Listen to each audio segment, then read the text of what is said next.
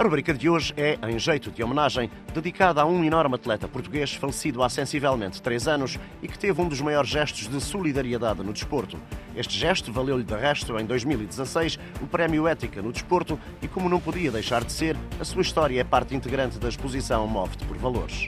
Tudo se passou na edição 2016 do Dakar, onde o piloto português Paulo Gonçalves foi protagonista de um ato de puro fair play.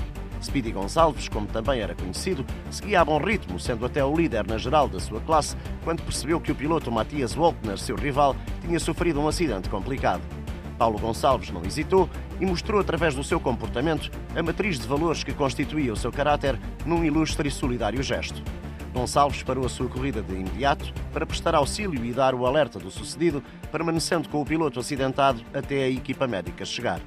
Com esta situação, o piloto português gastou 10 minutos e 53 segundos do seu tempo de corrida, que foram, no entanto, posteriormente devolvidos pela organização do Dakar, que reconheceu assim o seu gesto.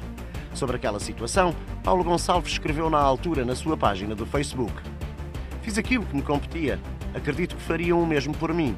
Não sou um herói, sou um ser humano com respeito pelos outros. E a verdade é que fizeram. Toby Price, o australiano e atual campeão do Dakar, foi o primeiro a chegar junto de Paulo Gonçalves e não saiu de perto dele até este seguir de helicóptero para o hospital o acidente que vitimou o piloto português em janeiro de 2020.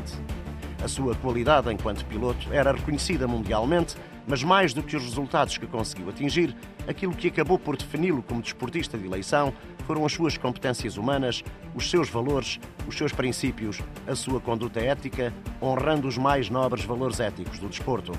Agradecemos a Paulo Gonçalves pelo legado que deixou, o de um desporto com ética e valores. Sim, porque no desporto, como na vida, vence sempre com ética.